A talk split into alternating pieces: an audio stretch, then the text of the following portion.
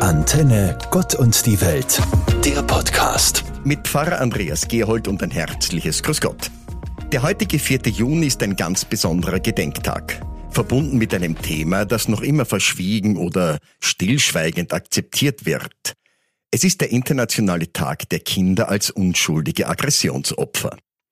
In diesem Titel steckt schon alles drinnen, wozu dieser spezielle Tag aufrufen möchte zur Intervention überall dort, wo Kinder Opfer von Ausbeutung, Aggression, Gewalterfahrung und Mangelernährung werden.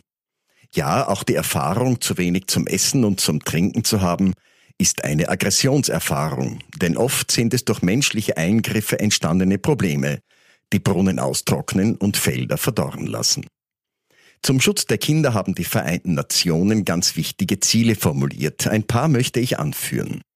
Den Missbrauch also beenden, die Ausbeutung und den Menschenhandel eindämmen, die Folterung und alle weitere Formen von Gewalt gegen Kinder zu stoppen.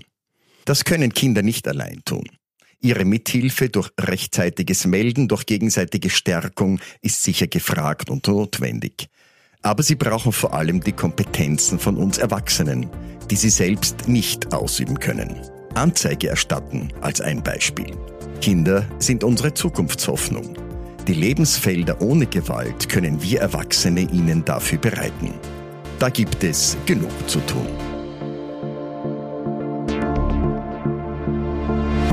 Den 5. Juni hat die UNESCO, also United Nations Educational, Scientific and Cultural Organization, zum Weltumwelttag erklärt.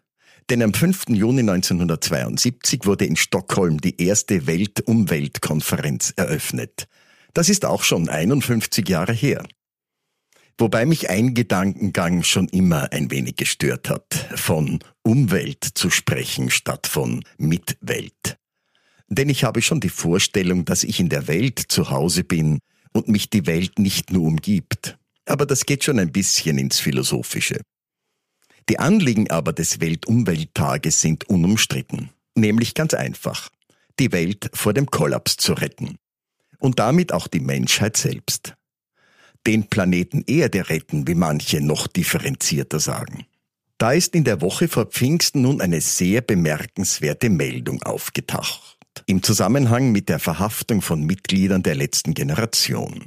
Der Sprecher von Antonio Guterres, dem Generalsekretär der Vereinten Nationen, Herr Stefan Dojaric, meinte, Klimaaktivisten, angeführt von der moralischen Stimme junger Menschen, haben ihre Ziele auch in den dunkelsten Tagen verfolgt.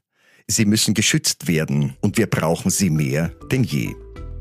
Das ist mutig und klar ausgedrückt, wegweisend. Gerade in diesen Zeiten am Weltumwelttag, in denen Klimaaktivisten zunehmender Aggression ausgesetzt sind. Warum? Das frage ich mich auch. Denn sie weisen ja nur darauf hin, wie dringend ein Umdenken zur Rettung der Welt nötig ist.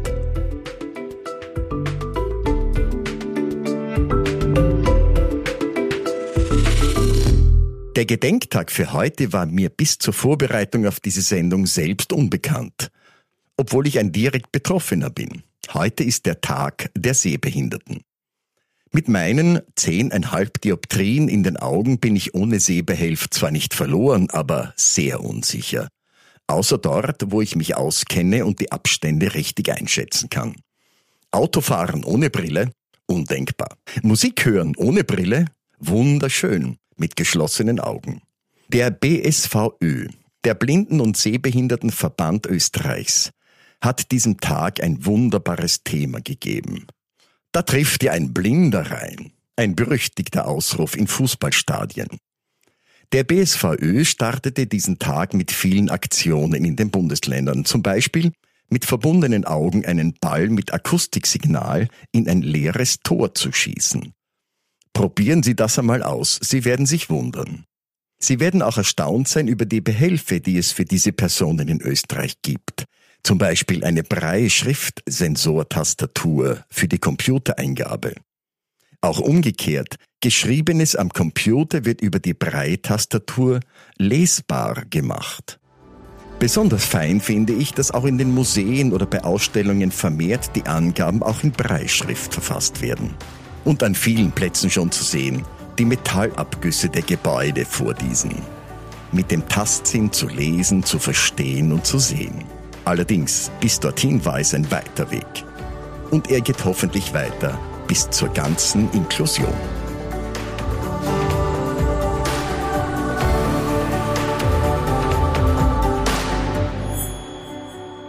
Zum Abschluss dieser Sendungswoche von Gott und die Welt habe ich einen Weltgedenktag gefunden, der mich schon an den Sommer denken lässt. Heute ist der Welttag des Laufens, the Global Running Day. Was gibt es Schöneres, als ganz in der Früh, mit oder knapp nach Sonnenaufgang durch Wald und Flur zu laufen? Rehe beobachten, die an den Waldrändern esen, dem Morgengesang der Vögel lauschen, den Tau an den Füßen spüren. Meine Laufschuhe sind nicht wasserdicht. Und auf einem kurzen Straßenstück die Rauchschwaden eines alten Dieselautos einzuatmen. Ach, Sommer. In den USA feiern sie heute übrigens den National Chocolate Ice Cream Day. Auch so ein Vorbote des Sommers. Und für Enthusiasten heute zu empfehlen, der Tag des Videorekorders, besonders in den USA gefeiert. Kann sich noch wer erinnern an die großen Videokassetten, die unförmigen, empfindlich wie ein Audio-Kompaktkassette, mit einer Tonqualität, die mich an manche Quietschente erinnert hat? Naja, Reminiszenzen eines alten weißen Mannes. Der sich auf den Sommer freut, auf erholsame Tage, viele Bücher um mich, Schallplatten und den einen oder anderen Streamingdienst.